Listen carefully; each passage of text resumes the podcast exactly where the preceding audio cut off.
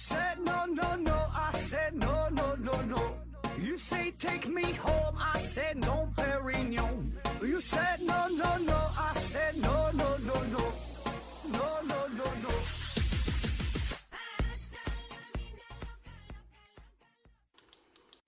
拼命探索不求果，欢迎您收听思考盒子。本节目由喜马拉雅平台独家播出。这一期啊，我们聊一聊日本的神隐事件。呃，问题呢来自于思维盒子，他说：“盒子盒子啊，麻烦呐讲一下日本三大神隐事件啊。如果是绑架，为什么没人来勒索？都过了二三十年了都没找到啊？关于这个神隐神神隐事件啊，那什么叫做神隐事件？日语呢叫做卡米卡苏西啊，卡米萨卡苏西啊，就是神奇的消失，就是译译过来翻译过来，相当于咱的人间蒸发啊，就这个人找不到了，列为失踪人口啊。当然了，神隐事件呢要更加神秘一些，并不是因为呃自然的灾害一些灾难啊，比如说沉船了找不到尸体，地震了是吧？怎么挖也找不到了，不是，它是非常离奇的消失啊，比如说小孩放学了。回家，家大人领着呢，哎，转眼人没了。两个人一起去逛街，走走道，那人找不到了。然后呢，也没有足够的证据表明说这人被拐卖了，怎么怎么的了，就不知道，一点儿信息也没有啊。很多都是光天化日之下就在大街上就就就没了啊，莫名其妙就没了。当然也没看到说是被外星人什么带走了，没有，就是这人找不到了啊。呃，日本的民俗学大师叫做柳田国男，他说神隐现象。多半发生于儿童啊！自古以来，每当，嗯，有人家小孩无端失踪啊，聚落村民就会击筝敲鼓啊，筝也是一种乐器吧，就是这这叮咣叮咣敲出声是吧？喊鸣收找，如果遍寻不见啊，便判定神隐现象发生。呃，失踪的小孩呢，应该是被天狗啊、山怪呀。呃，狐仙儿啊，山老啊，鬼魅呀，妖精啊，什么什么，哎，被这些、这些、这些这个神秘的人物给给给带走了啊！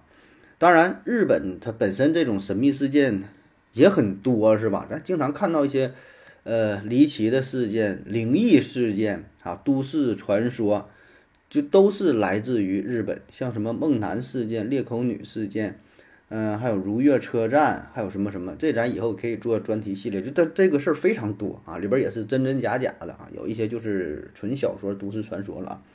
当然，我们说这个神隐事件，这三起事件，这是真实发生的啊。说起来比较神，其实就相当于这个人就就消失了，找不到了啊。这种事儿。也不算少哈，你说是三大事件，其实世界各地也都有啊。这这种事件就是相当于这个案子就还没破呗，没结案呗，就就找不到了啊。那么日本的三起呃神隐事件都是什么呢？一个呢叫做松冈家神隐事件，一个呢叫做石井武失踪事件啊，还有一个叫千田麻未啊呃消失事件啊，这么三个事儿啊。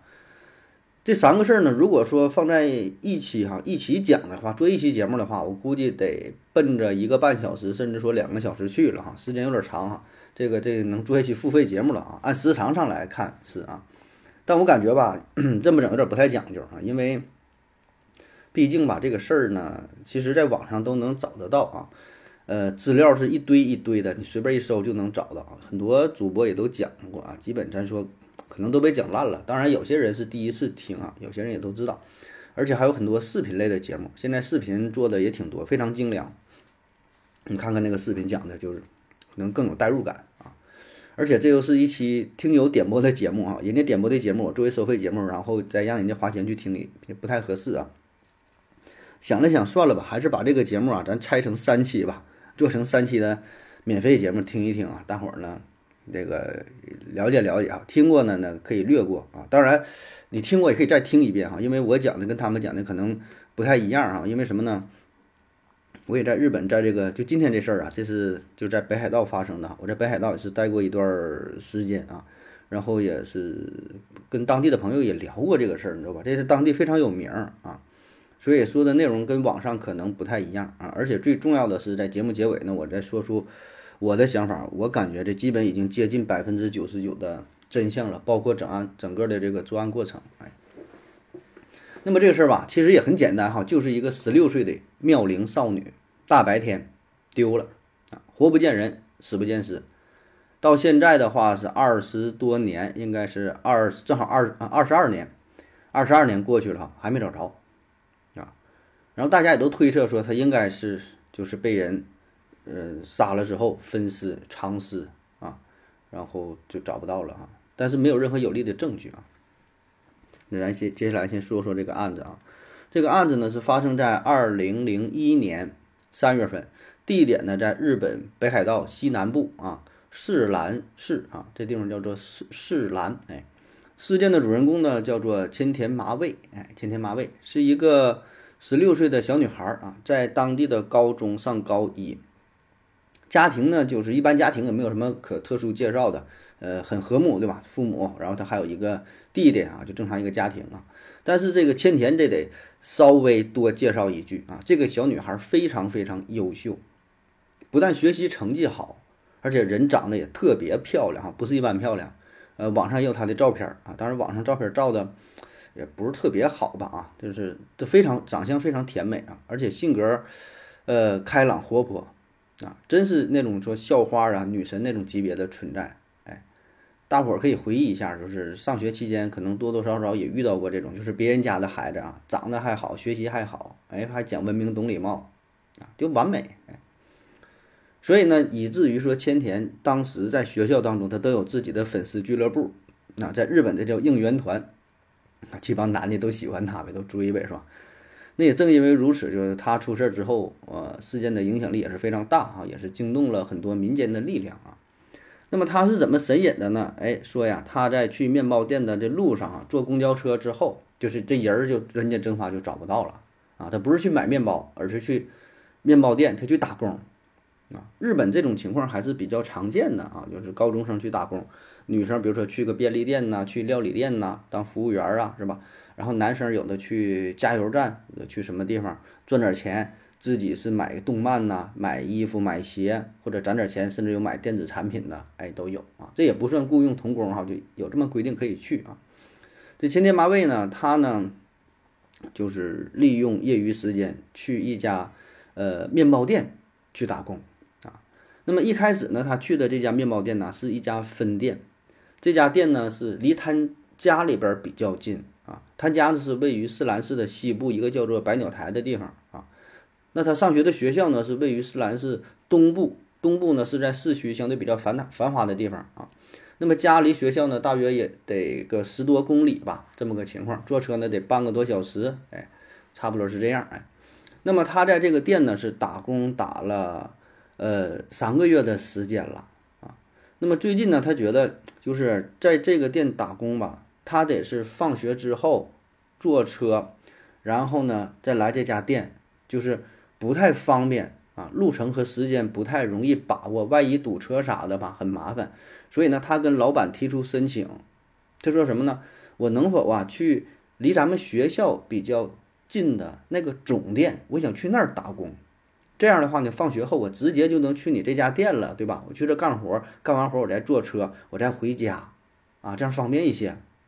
老板一听，那挺好啊，对吧？一个学生也无所谓了，你愿意去哪打工就去哪打工呗，就就同意了啊。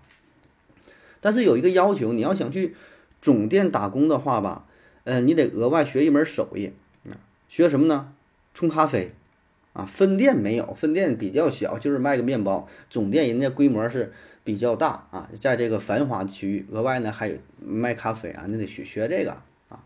那以上呢就是案件的这么一个背景，哎，然后就到了，呃，二零零一年的三月六号，也就是事发当天的事儿哈。再听一听，那么这一天呢是日本公立高中入学考试的第一天啊，所以呢千田所在的这个学校很自然也是作为了考场。然后就是人家学生来这考试啊，那么那么他就放假了啊，对吧？这个事儿咱也遇到过，对吧？学校做考场休息一天挺好啊。那千天一看，哎，正好这天休息，那我就利用这个时间去面包总店那边学习一下冲咖啡，是吧？这不挺好？于是呢，他在这天中午十一点半左右，千田呢就给面包店总店那边打电话啊。接电话的呢是总店的一位女员工啊。千田说的，哎。姐姐你好，我是这个是来这打工的哈，我想今天下午一点钟到总店那边学习冲咖啡啊。之前也跟老板说过了啊。那那边呢说行啊，你就来吧，一点钟哈到总店这儿啊，时间就这么定好了。那在中午十二点左右，千田就在自己家吃饭呗，吃完午饭啊，走路到了家附近的车站，在十二点二十五分坐上了公交车，前往面包店的总店。那么这段路程呢是不用倒车，你直接坐这个车就直接就能到啊。顺利的话呢，大约也就是三十分钟的车程。十二点二十五上车啊，按照这个站牌来看呢，大约是十二点五十六就能到这个公交车，这个叫东通站啊。东通站就是面包店所在的这个地方。这个东通站离面包店非常非常近哈，近到什么程度？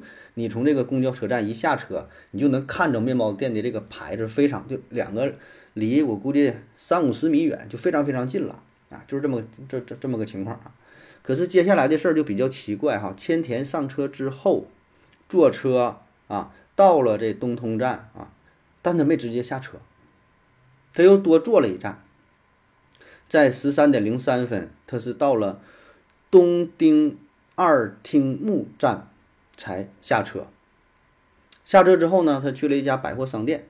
啊，这些都是有明确的证据的哈。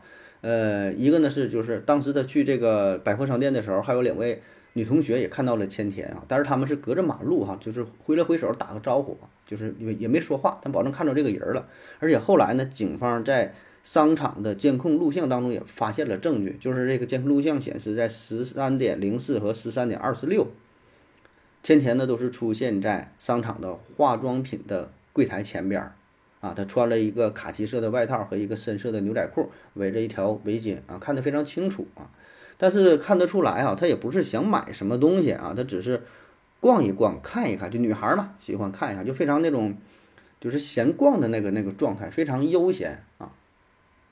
那这里就出现了第一个问题，就是他不定好了一点要去面包店学冲咖啡，他怎么还多坐一站？多坐一站下车，然后去。商场里就闲闲溜达，怎么也不着急呢？是吧？这先放着哈，这一个疑点啊。那么大约在一点四十二分呢，千田的男朋友啊，也是就是高中生的同学啊，给他打电话说的你在哪儿呢？千田说呀，啊，我现在到下面了啊。这个下面就当地一个口语啊，一个俗语，下面就相当于，呃，对这个四四兰市这个市区。啊，核心区域的一个称呼啊，因为千田他居住的这个地方是在叫百鸟台嘛，这是相当于在山上，就位置比较高，相对偏一些啊。市区呢在山下平坦的地方啊。一说呢，我到下面了，就是就是到了这个这个市区啊，繁华这个地儿啊，他就这么说，就相当于我我到这个市区了。说完呢，匆匆就挂了哈，没没多说什么。在四分钟四分钟之后，男友呢再次给他打电话。啊千田说的，哎呀，我现在很忙哈，稍后呢我再打给你。哎，就这么一个话，说完呢又挂断了电话。那这个也是千田失踪之前留下的最后的声音了。她男朋友回忆呢，就是感觉第一次打电话的时候啊，呃，他应该是在外面，就环境比较嘈杂，那背景音能听出来。第二次打电话的时候呢，环境就比较安静了，呃，不是外面，不是闹市区，应该就是在一个封闭的空间当中，就是应该在一个房屋里边啊。后来呢，警方是根据手机信号基站进行查询，那能看着啊，离得最近的基基站在哪？一调查，啊，说千田手机最后的通话的位置啊，就确实是在面包店的这个总店附近。那当时她男朋友也不是特别放心哈，打了两个电话，就是匆匆的就给挂了哈。所以呢，过了两个小时左右，他又给千田打电话啊，但这时候再打电话，手机显示已经关机，打不过去了。然后就到了晚上，千田家里人发现这女儿没回来呀，说是是什么去去面包店打工干啥的没回来，就着急了呗，四处找也没找着，打电话打不通，啊，于是就报了警。警察这边呢就展开了搜索，但当时警方的做法不是很给力哈，只是印了一些传单发给大伙看看啊，说有没有什么线索啊，就是就感觉有点应付，你知道吧？这没那么卖力气啊。那根据现有的这些资料，就感觉这个千田他是从商场出来之后，再次坐上公交车，对吧？往回坐了一站，然后到面包店，然后下车，然后就消失不见了，是吧？那么很自然的，我们就想到了，那保证是得先问问面包店的老板，他是否看到了前田呢？是否到底来来没来你们店呢？是吧？警方呢也是立即把这个面包店老板锁定为第一嫌疑人啊，对他进行了仔细的盘问。这个面包店的老板呢是一个三十多岁的男的，已婚啊。那很快调查发现，这个人儿吧有点好色啊，中年油腻男啊，三十岁就算中年了是吧？青年油油腻男，反正挺油腻啊。之前呢有几个在他们店里打工的女学生哈，也都表示过，这个老板呢一天眼神儿啊总是就是色眯眯的，你瞅能瞅出来，不是特别正常。而且呢，稍微有点年轻漂亮的女士来他家买面包的话，他都刻意做的非常慢啊。正常买面包，你说咔咔一装上，两分钟完事儿的事儿，这别得跟你磨叽一会儿，跟你搭讪呢，跟你扯点犊子，哎，你反正这人就你就想吧，这个状态啊。后来呢，在他家呢也是找到了一些色情的漫画、色情的录像带，而且这其中呢还真就包括一个关于囚禁高中女生的录像带啊。所以这个事儿吧，就是。有点让人浮想联翩，是吧？你也不能说这个是怎么地啊，但是让人容易往这上边去想啊。而且再加上千田长得是特别好看，对吧？这咱刚才也也也说了，校花的级别啊，所以员工们就也反映说，这个店长对于这个千田吧，他照顾有加啊，特别照顾啊，没事呢也是跟他说话啊。那么对于千田的穿着呢，他也是经常。调戏啊，讲点这个荤段子啥的。哎呀，今天这个裙子这么短啊，今天这个可真好看，就是说话的语气不正常啊，而且努力创造一些两个人就是独处的机会啊，很明显对千田保证是有点意思啊。当然，所有这些也都不能作为直接的证据啊。另外呢，就是对于这起事件的，就是知情人，从这个角度考虑的话。面包店老板也有重大的嫌疑，对吧？就是只有面包店的老板以及呃当时面包店的那个女员工啊，跟这个千田打电话嘛，还有呢就是千田的男朋友，对吧？也就这三个人知道千千田当天的行程，说当天我是一点要去面包店啊，要去干啥，要坐什么车，几点出发，只有他们三个人是比较了解的。除此之外，没有人知道这些细节，对吧？所以从这个角度来看，面包店的老板有很大的作案嫌疑。面包店老板这边呢，也是大呼冤枉。他说的这跟我也没有什么关系啊，是我们也定好了啊，说下午一点到我店里边，我这个学习冲咖啡，我教他冲咖啡。那他来这打工啊，确实是定好了。那我们也一直等着呀，我跟那女店员等着，等到这个下午一点半，他还没来，那我还挺着急呢。那我就出门去这个车站旁边转悠转悠，看一看，还没来呢。我等半天也没看着他，那我没有招啊，我就回来了。我当时我感觉我就挺累的，我就回家睡觉了。我也哪也没去，啊，睡醒之后我一看三点了，然后我就才回来，才回到这个面包店，啊，而且这段时间我母亲也可以给我作证，我就在家呢，啊。当然了，这个父母这种亲人的证词，它就是没有效，对吧？也不能提供，呃，不在场的不不在场证明，对吧？而且呢，老板离开的这一个多小的时一个多小时时间，恰好与千田。失踪的时间是完全重叠的啊，所以呢，从这个角度来看，他仍然是有很大的作案嫌疑啊。然后警方呢也是对他的店里啊、家里边又收了一些东西，但是没查到与本案有关的内容啊，连一根儿就头发什么玩意儿都没找到。然后呢，警察又对这个老板进行了连续三天三夜的这个监控啊，然后也没有什么效果啊。OK 哈，那这个是关于这个面包店老板啊。那么第二种可能呢，就是说，他呀可能是被人跟踪、绑架，然后囚禁起来了。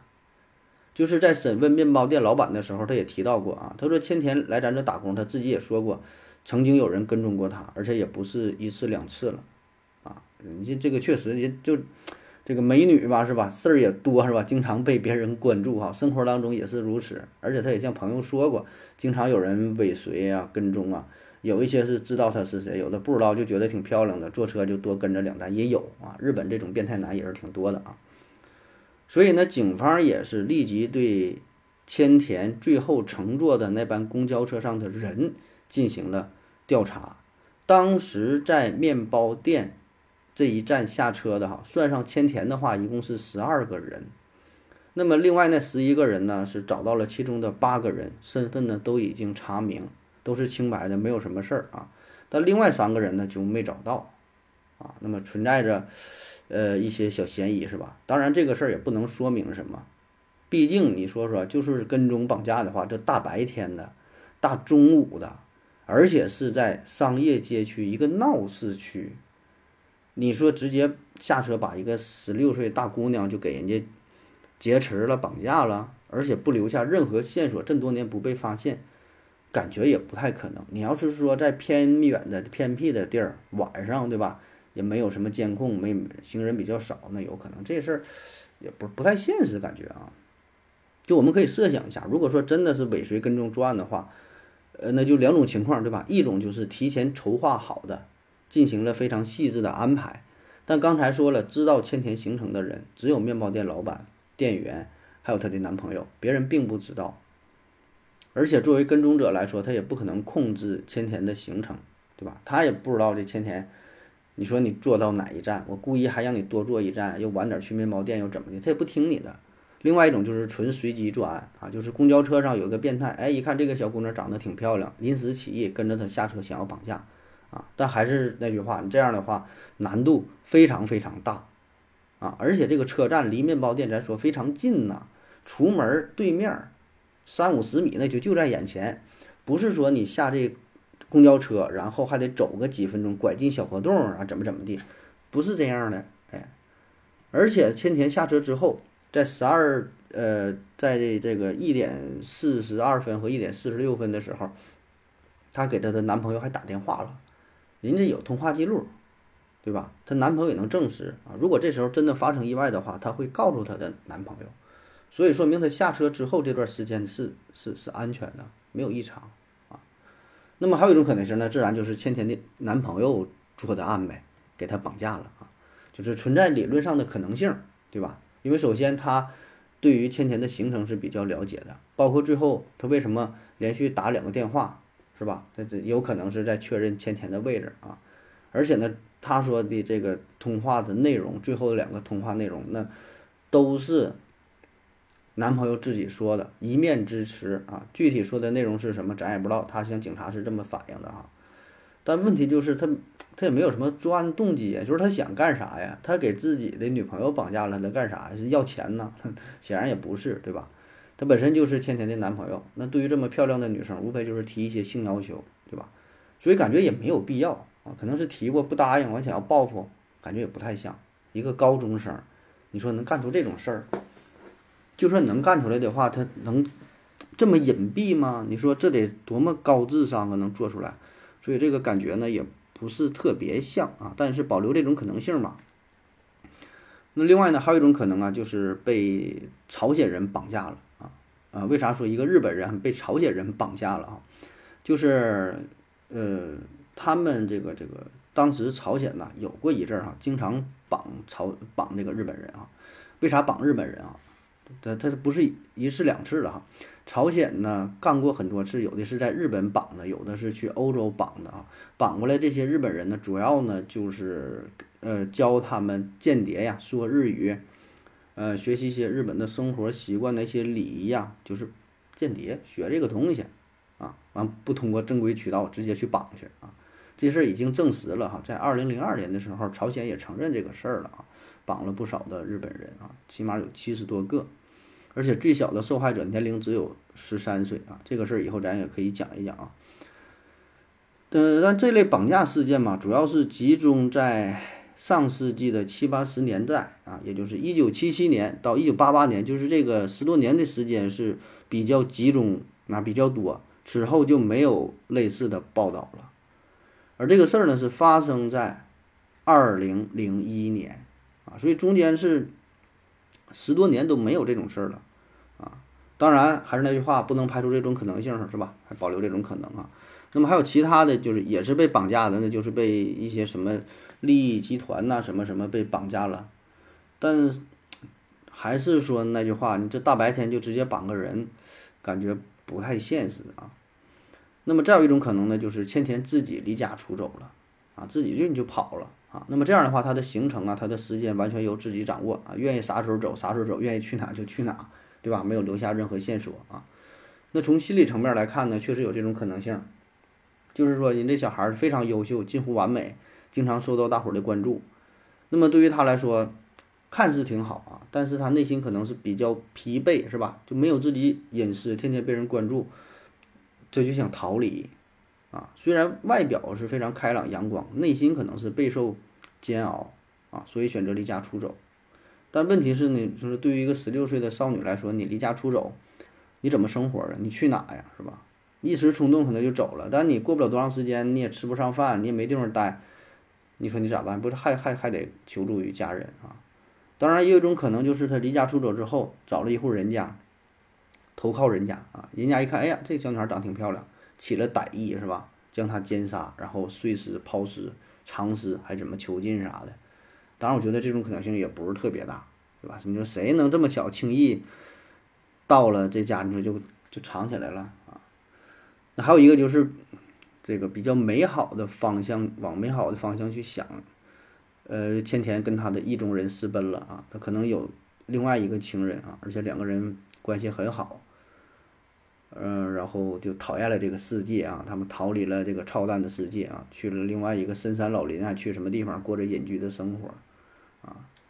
那么再其他可能，那就得是借助于一些超自然神秘的力量哈，被外星人带走了是吧？被光带走的是吧？呃，进入了平行宇宙啊。掉入了另外一个什么多维时空啥的，这就不讨论了啊，啊，就是咱能想到的吧，基本我能想到哈，基本就是这么这么几个大的方面啊。我们说说后续的一些调查进展。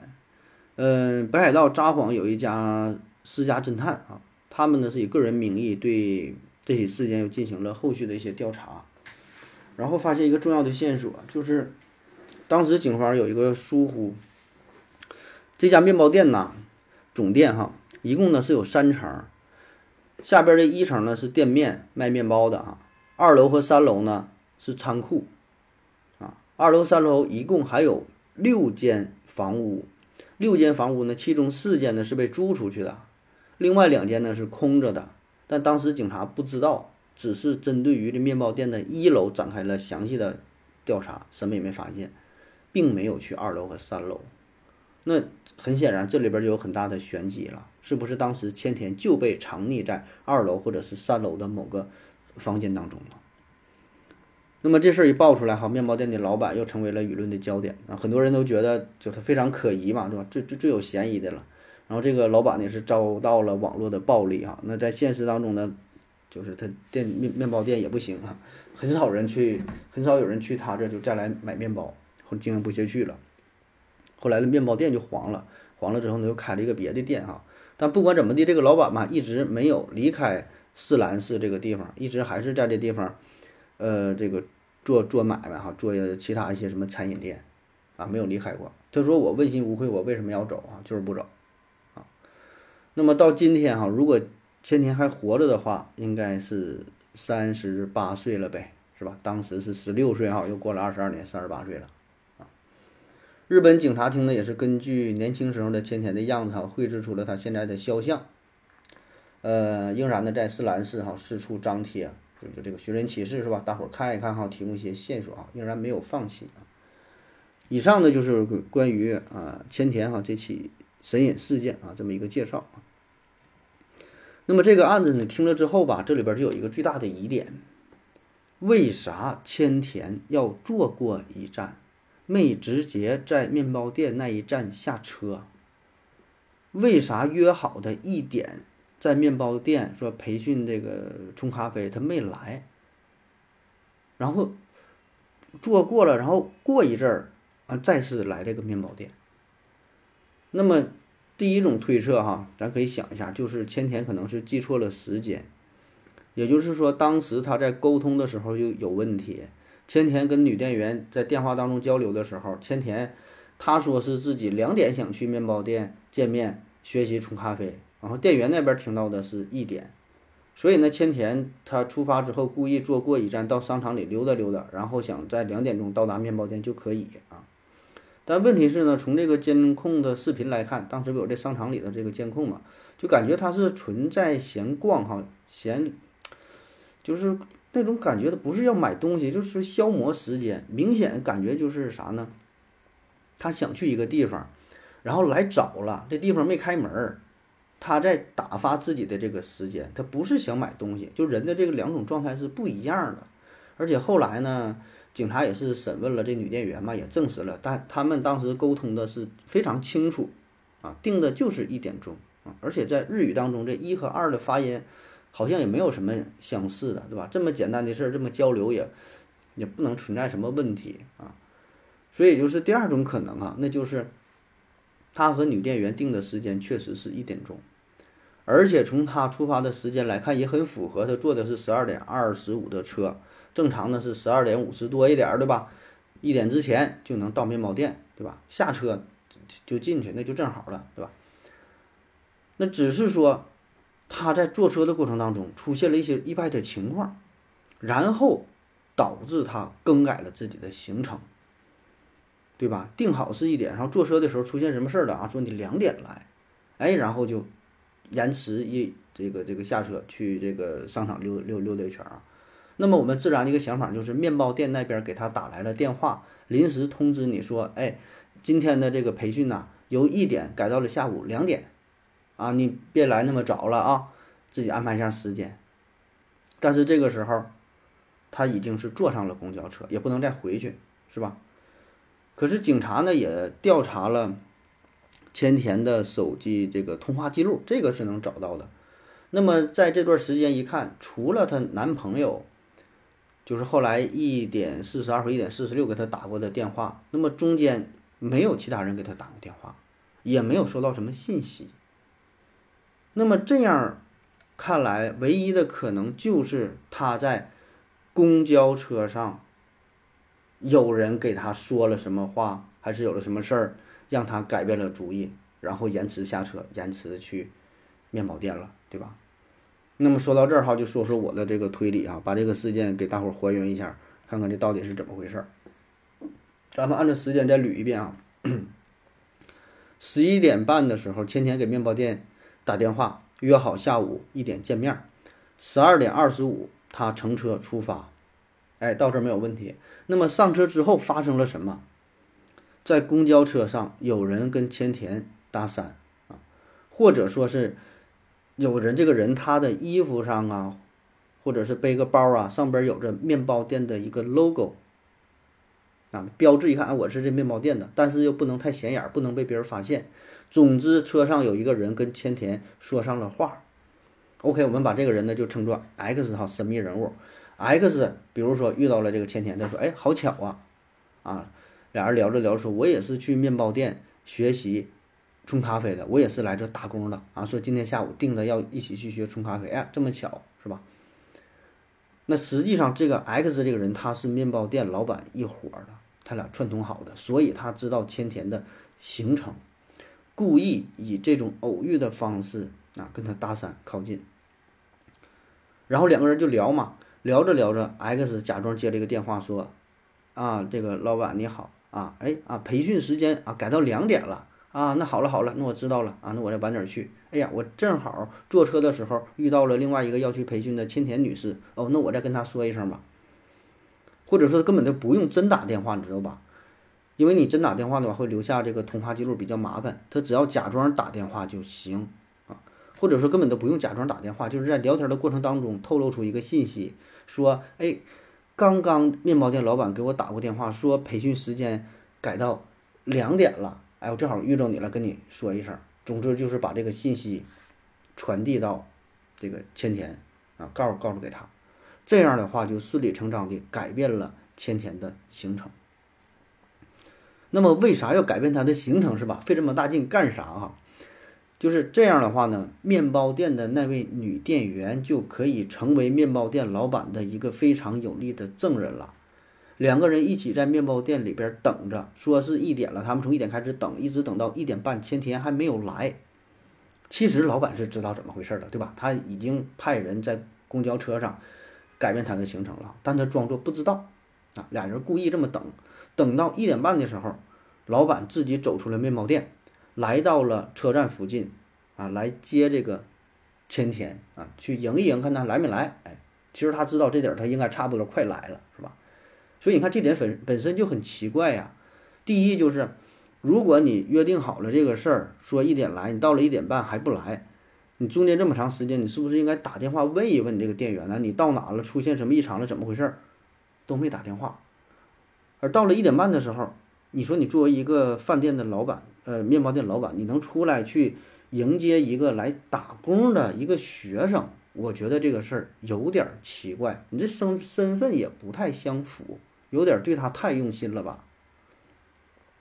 那有人可能会问了，那何必整这么麻烦呢？是吧？折腾来折腾去，又给又怎么改变行程？这有什么意义呢？你想啊，是吧？如果说你直接给这个千田约约在店里边，你直接给他绑架了，那，你这样的话，这个面包店老板就有非常非常大的嫌疑。我来你这打工了，约好了，我来这会儿这个学习冲咖啡，然后到你们店里我人又没了，那你保证就是第一嫌疑人呢。而现在这种处理方式，你看。就是他完全可以说，千田根本就没有到我的店，我也没有看到他，跟我没有关系。他下没下车，怎么怎么的，我不知道。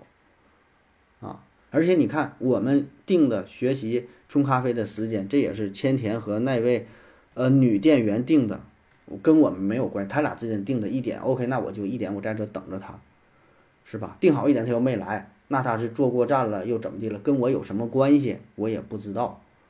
啊然后老板，而真实情况是什么呢？老板他不等到一点半了吗？他觉得差不多了，他主动来到车站，在车站等到大约一点四十分的时候，千田坐的这公交车到站下车，哎，直接就看到了老板，然后寒暄了几句，老板根本没把千田领到一楼的面包店，而是直接打算把他领到二楼或者是三楼，就是他那个仓库里边的房间。